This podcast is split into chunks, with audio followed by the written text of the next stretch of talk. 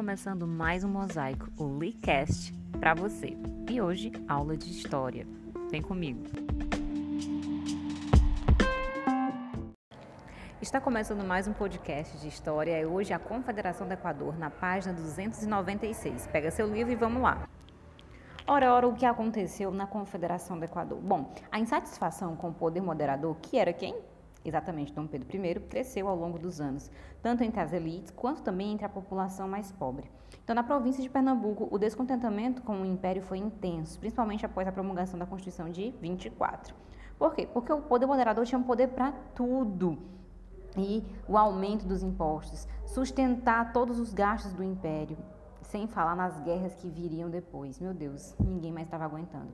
E uma província muito conhecida que já tinha se rebelado em outros tempos, quando a coroa havia chegado no Brasil, que é Pernambuco, descontente com o Império, muito descontente com todos as, as, as, os aumentos e o autoritarismo de Dom Pedro, eles se rebelam, se reúnem com outros estados que também já tinham o mesmo pensamento, um pensamento que vai, vai germinar na sociedade brasileira, o pensamento republicano. Então, todos os outros, outros países da América já estavam encaminhados para uma república.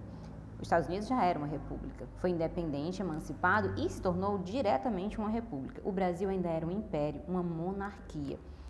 E Pernambuco, Ceará, Rio Grande do Norte, a Paraíba e o Piauí tiveram então essa inovadora ideia dentro do solo brasileiro de ser uma república.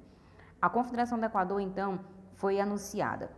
A proclamação da República do Nordeste, chamada Confederação do Equador, com bandeira e tudo. Porém, esse movimento, liderado pelo Frei Caneca, pois é, o Frei Caneca, também já tinha sido preso, não durou muito tempo. Em poucos meses, as tropas imperiais sufocaram e dissuadiram todos.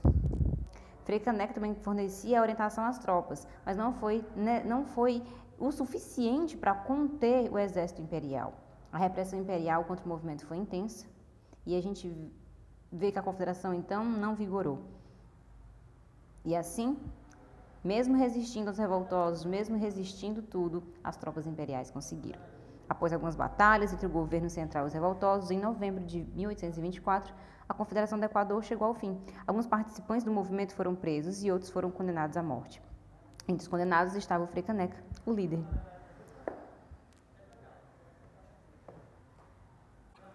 Mas não para por aí não, viu? Não, não, não. O Brasil, nesse momento do Império, ele vai ter muitas complicações, dentre elas uma guerra, a Guerra da Cisplatina. Pois é, nesse movimento aqui, havia uma, um território que era de gosto do Brasil, era de gosto do imperador. A política externa empre, é, empreendida pelo Dom Pedro né, também gerou polêmica. Na época do Primeiro Império, a província da Cisplatina, onde ficava o atual Uruguai, pertencia ao governo brasileiro. E em 1825, porém, os grupos separatistas da Cisplatina declararam sua desvinculação do Império e anexaram-se às Províncias Unidas do Rio da Prata. Que província era essa? A Argentina que havia sido reunida por conta sua, do seu processo também de independência é, na época do na época do movimento de, de independência das Américas pré-colombianas. Aliás, da América colombiana, desculpa, da América espanhola. O Dom Pedro I, então, não aceitou a decisão e teve, então, um início a Guerra da Cisplatina durante três anos. As tropas do Exército Imperial Brasileiro lutaram contra os grupos da Cisplatina, que se aliaram às Províncias Unidas do Rio da Prata. Pois é, o Uruguai era do Brasil, mas com essa guerra há uma separação territorial. Como ocorreu em regiões litorâneas, próxima à bacia do Rio da Prata, o conflito envolveu batalhas navais e terrestres. A Marinha Brasileira então estava em ação. A guerra desgastou ambos os lados, porque guerra é cara, negada. Pois é, e a luta só terminou com a interferência de quem? Da amiguinha bonitinha British Inglaterra, England, que tinha interesse em manter as suas relações comerciais dessa região. Era importante o Rio da Prata para eles.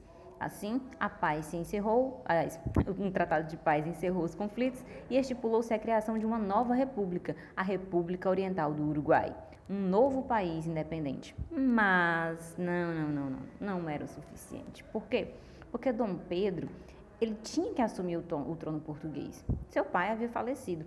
E fora os gastos que ele tinha colocado aqui, essas guerras davam muito gastos, os impostos. e a impopularidade por outros desgastes políticos que ele tinha, as elites também já estavam insatisfeitas. Pressionados então por essa situação, a crise, em 7 de abril de 1831, o Dom Pedro I abdica do trono em nome do seu filho, Pedro de Alcântara, e retorna para Portugal. Porém, o Pedro não pode ainda assumir, seu filho não pode porque ele é muito novo. E assim se encerra o primeiro reinado e começa o período regencial, onde outras pessoas ocuparão cargo de, do poder máximo no Brasil Porém, Dom Pedro fica, Dom Pedro II fica ali na espreita, ainda menininho, esperando o seu momento para começar o segundo reinado. Mas a gente vai ver isso só nos próximos episódios. Até!